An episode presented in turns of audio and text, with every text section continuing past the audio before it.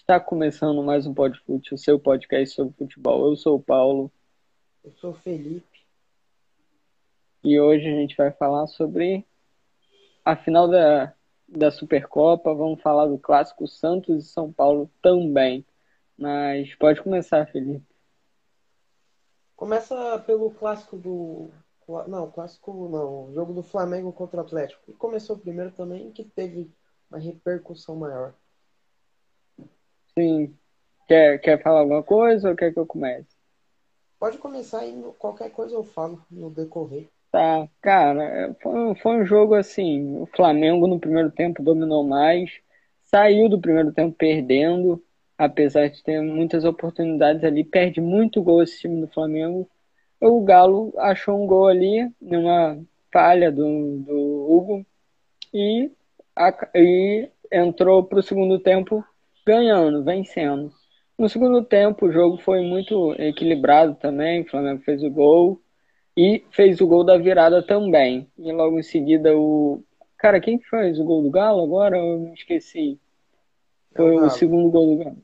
Segundo, segundo gol do Galo, quem foi? Do Bruno Henrique depois o. Não, o, o Gabigol e o Bruno Henrique fizeram do Flamengo, mas o do Galo foi de quem? Que eu me esqueci. Do Nacho e do Hulk. É, o Hulk fez, pô, aquela bola ali não tinha nem como defender. O Meneca não tinha mesmo o que fazer. Acho, assim, que o, que o, que o Fabrício Bruno podia ter, sei lá, chegado chutando, mas ali é um lance realmente muito complicado. Não vou botar culpa em ninguém. Mas falando sobre a parte técnica, eu acho que os dois entregaram um bom futebol o, o, o, o Turco, o Turco é um excelente treinador, ali fez substituições muito boas. O Paulo também, eu acho que não interferiu muito no resultado, fez substituições até boas.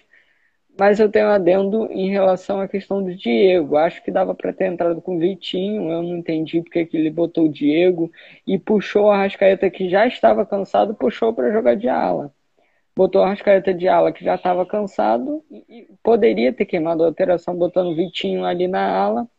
E, e em vez no final ali, dava para ter botado o Marinho ao invés do, do Vitinho e do Léo Pereira, que entrou o Vitinho, mas poderia ter entrado no lugar do Diego. O que, que você acha? Olha, como você disse, foi é, a equipe do Flamengo perde gols, mas isso é um bom sinal que é uma equipe que cria bastante, então. É, tem o lado positivo que cria. Lado Sobre o, as alterações do Paulo Souza, eu, eu não entendi porque ele não botou o Pedro, pelo menos para bater pênalti, e, e o Marinho. O Marinho jogou não? Não, não jogou. É, o Marinho realmente ficou.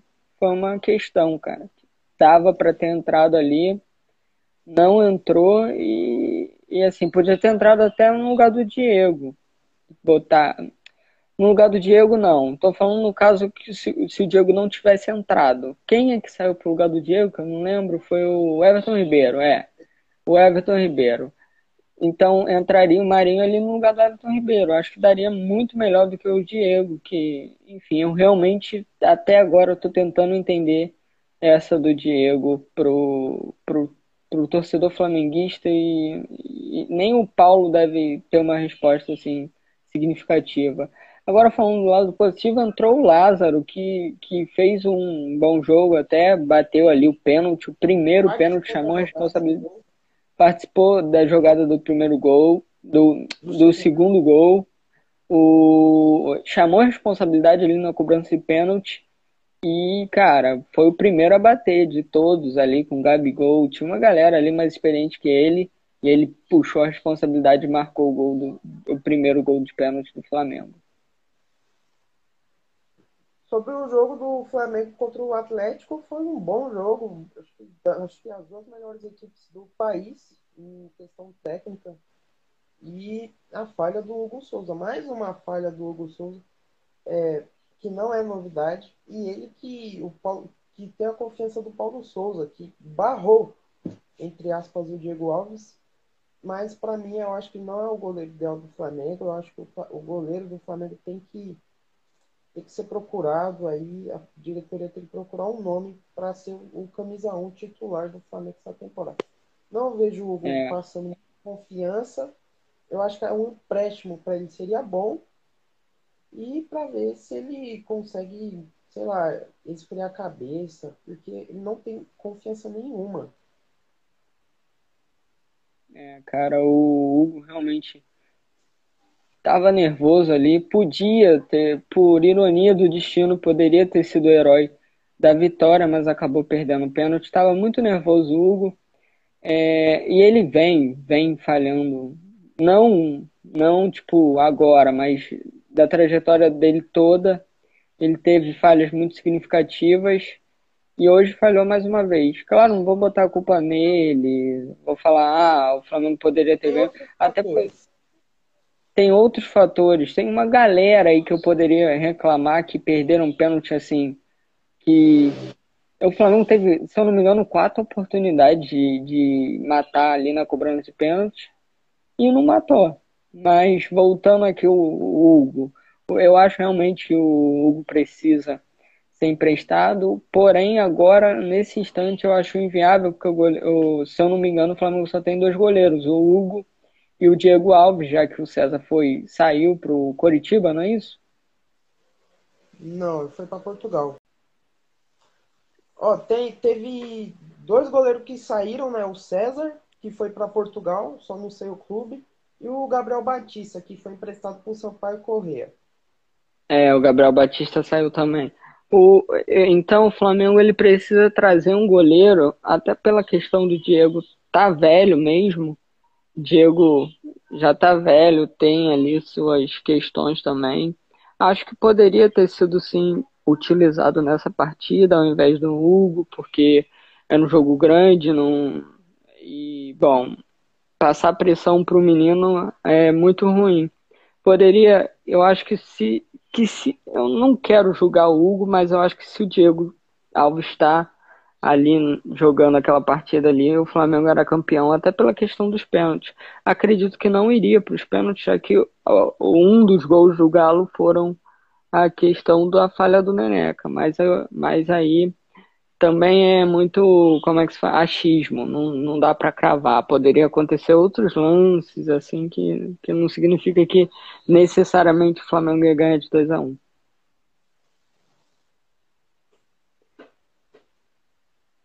Mas tirando a questão do Neneca, cara, acho que o Flamengo em si jogou muito bem. O Hugo fez algumas defesas importantes. É um bom goleiro, cara. Tem ali suas falhas, mas é um bom goleiro. O Hugo ele, ele fez ali umas defesas importantes. E, e é isso. Acho que, cara, não tenho, não tenho que criticar do Flamengo. Hoje jogou muito bem. Tem, tem a questão dos pênaltis, que a galera podia treinar um pouco mais. O... Foi quem que errou os pênaltis? Foi o Mateuzinho, foi o, o Neneca, o Fabrício Bruno também. É, tiveram grandes oportunidades aí de. de... e quem? Vitinho. E o Vitinho, é, na última, é, na última chance ali. O... Mas é, cara, o Flamengo teve oportunidades de, de matar o jogo, assim, entre aspas, porque já estava na disputa de pênalti, mas de matar esse jogo. E, cara, é aquele ditado, quem não faz leva. O Flamengo teve ali umas três oportunidades, não, não aproveitou e o Galo foi campeão merecidamente.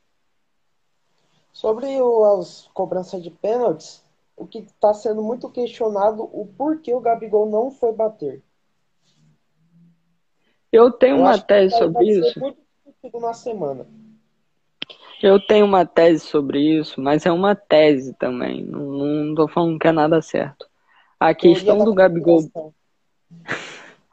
Teoria da conspiração. A questão do Gabigol não bater é porque o Flamengo já vinha errando alguns pênaltis, como a, o.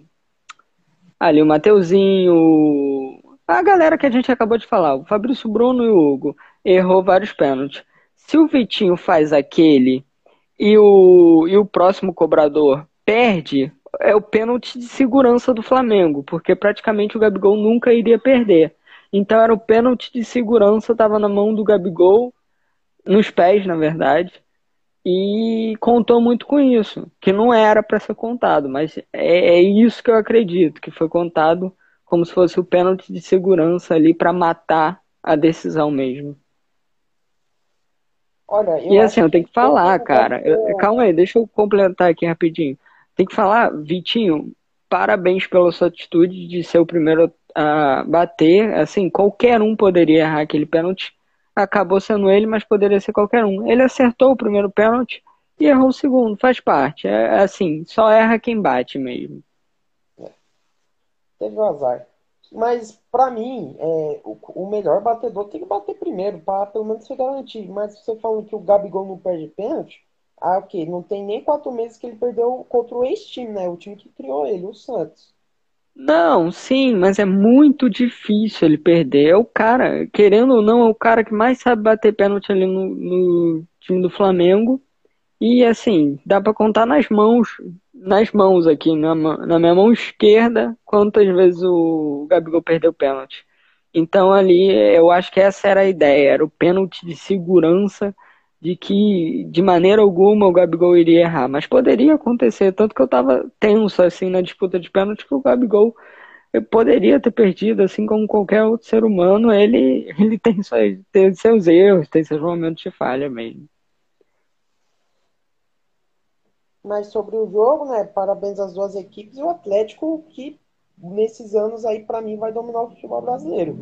Porque temporada passada ganhou Mineiro, se não é, ganhou Mineiro, foi tríplice coroa. Ganhou Mineiro, ganhou o Brasileirão, ganhou a Copa do Brasil. E agora, e agora ganha a Supercopa. Tem um baita time. Pô, um time cheio de estrelas.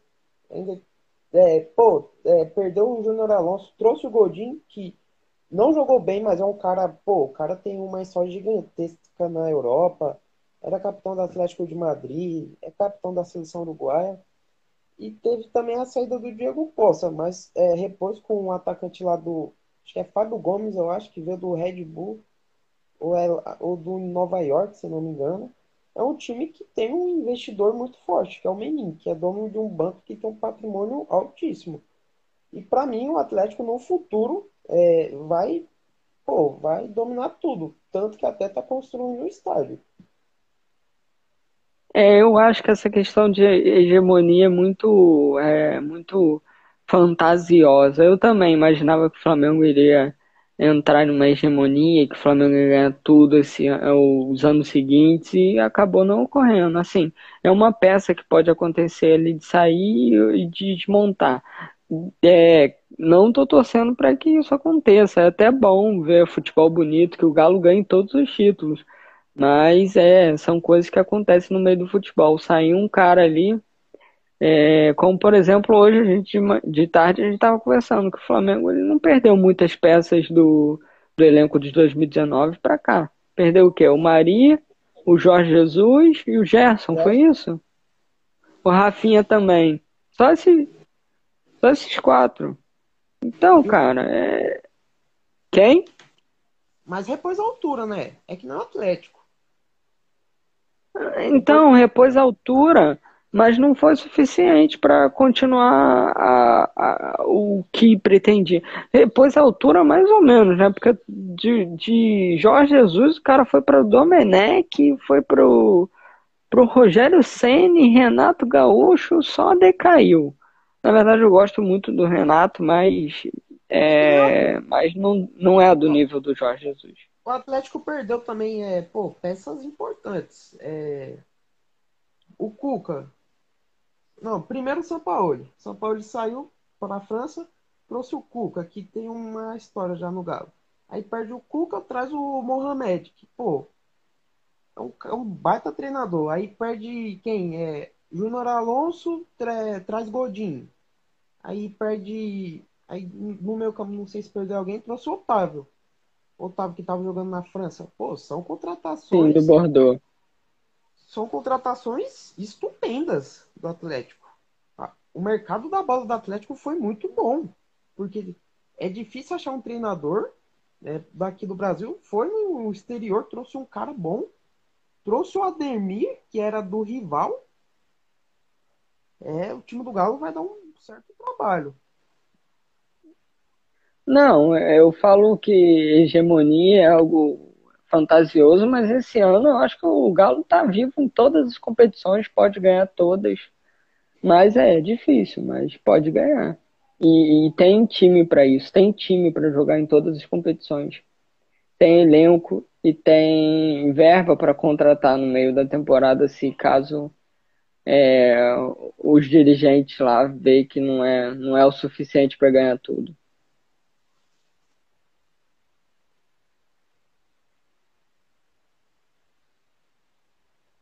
Mas é, é isso, cara. É, vamos falar do, do São, São Paulo? Acabou. É, aqui, cara, antes de terminar isso, eu tenho que parabenizar as duas equipes. Jogaram, apesar de, de toda a provocação assim que teve fora de campo, jogaram e não, não teve nenhuma, nenhum princípio de treta ali. Teve ali um, um choques ali, mas não, não teve nenhuma confusão que poderia ter dado com com a consequência de todos os todos o, o que aconteceu fora de campo, de treta em relação ao hotel, de dirigente tuitar coisa, enfim. Por, até por parte do Flamengo e por parte do Galo também ocorreu, mas é, jogaram, fizeram ali o futebol, fizeram um futebol bonito. É, ambas as equipes eu acho que jogaram realmente muito bem e é parabenizar. E parabenizar a equipe do Galo, que foi campeã com todos os méritos aqui. Então é isso. Ah, antes de entrar no jogo de Santos e São Paulo, cara, é, vou dar um aviso. Eu tentei botar atrás aqui a logo do Podfoot, mas eu não consegui. Inclusive, eu tenho que agradecer ao Caio. É, eu vou botar o o arroba dele lá no, no Instagram quando eu apresentar a nova logo para vocês. Então é isso, galera. O Caio fez a nova logo. A, é, o trabalho dele é incrível, ele faz realmente muitos trabalhos incríveis, o Caio. Então sigam ele lá no Instagram. Agora sobre então, falar do jogo do Santos. Agora? É, jogo do, do Santos e São Paulo. Pode começar que eu realmente não acompanhei, estava acompanhando Audax e Vasco. Mais um gol para a conta do Raniel. Mais é um gol Santos. por Gol. É do Santos. Sobre o Santos, né? Essa semana, pô, jogou contra o Mirassol. Tomou um, um sapeco bonito. É, só que correu atrás, mas não foi o suficiente para evitar a derrota. E teve a demissão do Fábio Carilho essa semana. Que é, já estava com o nome bem. É, é, é, a, Ali a, na beira do. É, na beira da emissão. A demissão já estava batendo na porta dele e esse jogo foi, foi só para sacramentar só. E essa, aí teve o clássico agora. É, a gente pensou que ia ter uma postura diferente do Santos, mas aconteceu ao contrário. O Santos tomou uma surra linda do São Paulo, que estava mal. Pô, empatou com a Inter de Limeira, sofreu para ganhar do da Ponte. Só que quando é clássico é outra história, né? Clássico pode mudar tudo. É, o, eu realmente não acompanho o jogo, não tenho muito o que falar. Mas ali é, o São Paulo pegou um time que tá, querendo ou não, sem técnico, tá com o técnico interino, né? Não é isso? Tá Travou? Interino. Não, isso. só um pouco baixo. Ah. Não, melhor. Depois corta. Tá. Tá interino o técnico? Isso. Então, é, é um técnico ali que não vai, não vai ficar ali para temporada, então não, não era muito o que se esperar. Eu estava conversando ontem com o Isaac, que vai sair o podcast quarta-feira. A gente estava conversando e a gente estava, tipo, a gente sabia que ia dar mais ou menos São Paulo, mas a gente não estava tão otimista. Mas acabou que surpreendeu o resultado. Inclusive na, na quarta, provavelmente vocês vão ver que a gente estava chutando é, um a, eu chutei 1 a 0 São Paulo e o Isaac acho que chutou 2 a 0 se eu não me engano. Mas é isso. Tem também o nosso palpite em relação ao jogo do Flamengo do Atlético Mineiro, mas não vou contar aqui não, que é vergonhoso. Mas vamos lá, continuando o jogo do São Paulo e do e do e do Santos. Cara, é eu falo, eu falo, tem que dar, dar tempo ao tempo. Acho que o Rogério pode, assim, é, é ídolo, cara, do São Paulo, é inegável. Não tem como falar é, o o Rogério é ídolo do São Paulo, não tem como tu desmentir isso, é, é nítido. E o cara, eu acho que merece tempo, assim como eu achava que merecia também o tempo Crespo, é o que eu estava falando com o Isaac ontem, é um cara que poderia dar essa volta por cima na questão ali, quando o São Paulo estava ali quase caindo, mas não deram tempo e agora a diretoria tem que ver com os erros e não cometer o mesmo erro com o Rogério que hoje fez uma partida excelente, né? Foi 3 a 0 não foi isso? Isso. É, cara, então é isso. Agora você pode falar mais dos detalhes do jogo. Uma partida pô, que teve polêmicas de pênalti pro Santos, só que não foi marcado. Quem tava pitando era a Edna, foi criticada. Desceram o pé, desceram a lenha nela, porque não marcou os pênaltis pro Santos. Só que o Santos foi apático também. Não dá para cobrar da, da juíza e ter um, um, futebol fraco. E uma crítica ao Ricardo Goulart, que chegou com status, camisa 10. Se não me engano, é o maior salário do clube. Não jogou nada. Acho que não falaram nem o nome dele. Então, eu não sei se é se é adaptação, porque ele ficou muito tempo na China, é, mas ele teve uma passagem recente no, no Palmeiras. No Palmeiras. Mas, mas, ele tem que ser cobrado, porque ele é o 10 do, do Santos. E chegou com é. um de baita jogador que vai reger a equipe. Todo mundo tem muita expectativa em cima dele. Assim, é um cara que tem que resolver as partidas.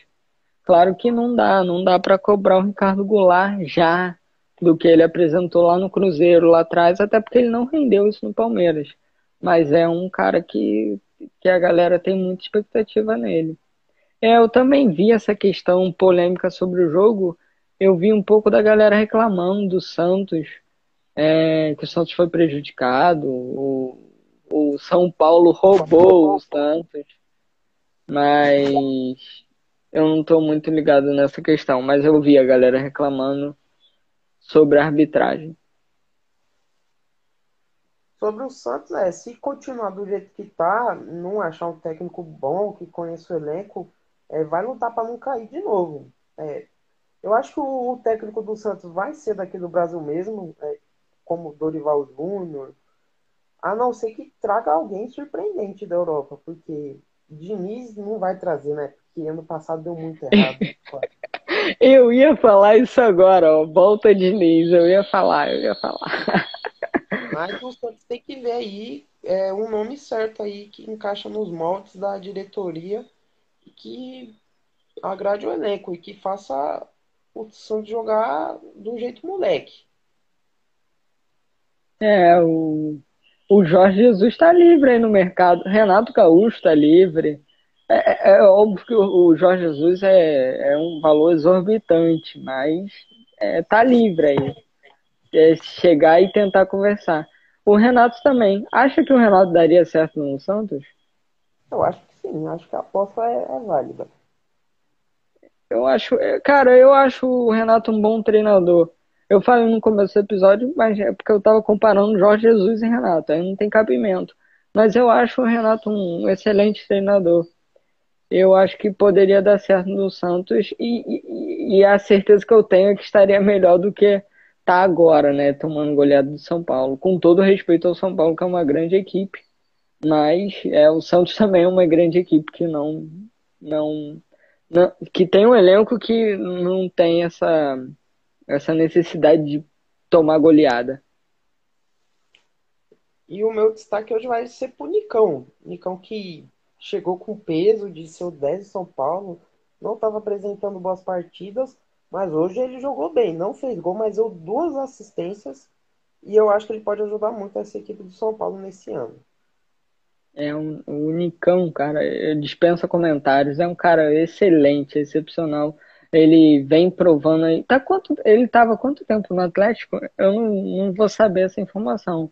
Mas é ele vinha provando. Anos, ele vinha provando de um bom futebol aí no, no, Atlético em alto nível, assim, desde uns três anos que o, que o Nicão vem jogando bem.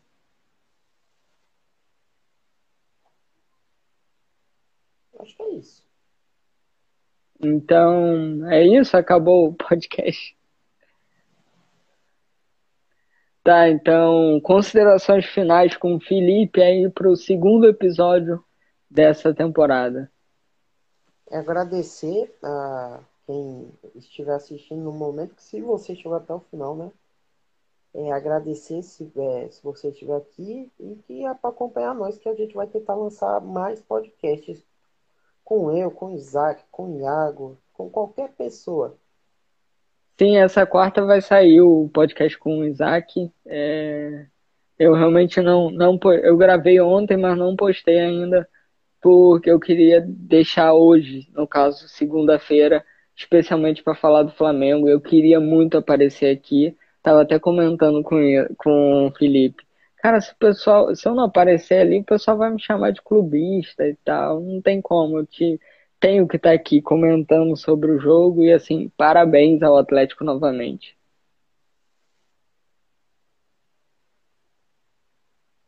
Mas então é isso, a minha consideração final é que é bom, é nítido que o Arana e o Hulk estão aptos a jogar a Copa do Mundo de 2022. Discorda? Não. Até porque então, estão é... jogando demais. É, o, pô, o Arana fez uma partida excepcional hoje o Arana. O Hulk ali não teve muitos espaços, mas quando apareceu a oportunidade fez o gol. Fez dois gols de pênalti também, foi decisivo ali no, nos pênaltis. E, cara, é um cara que tem que estar tá na Copa. É, com certeza, eu tenho isso eu tenho certeza que ele estaria é, melhor que, que alguns centroavantes aí da seleção. Sem citar nomes. Mas então é isso, pessoal. É... Até o próximo episódio, Felipe, da live, você aperta em salvar. Então é isso, galera. Valeu, até o próximo episódio. Até mais.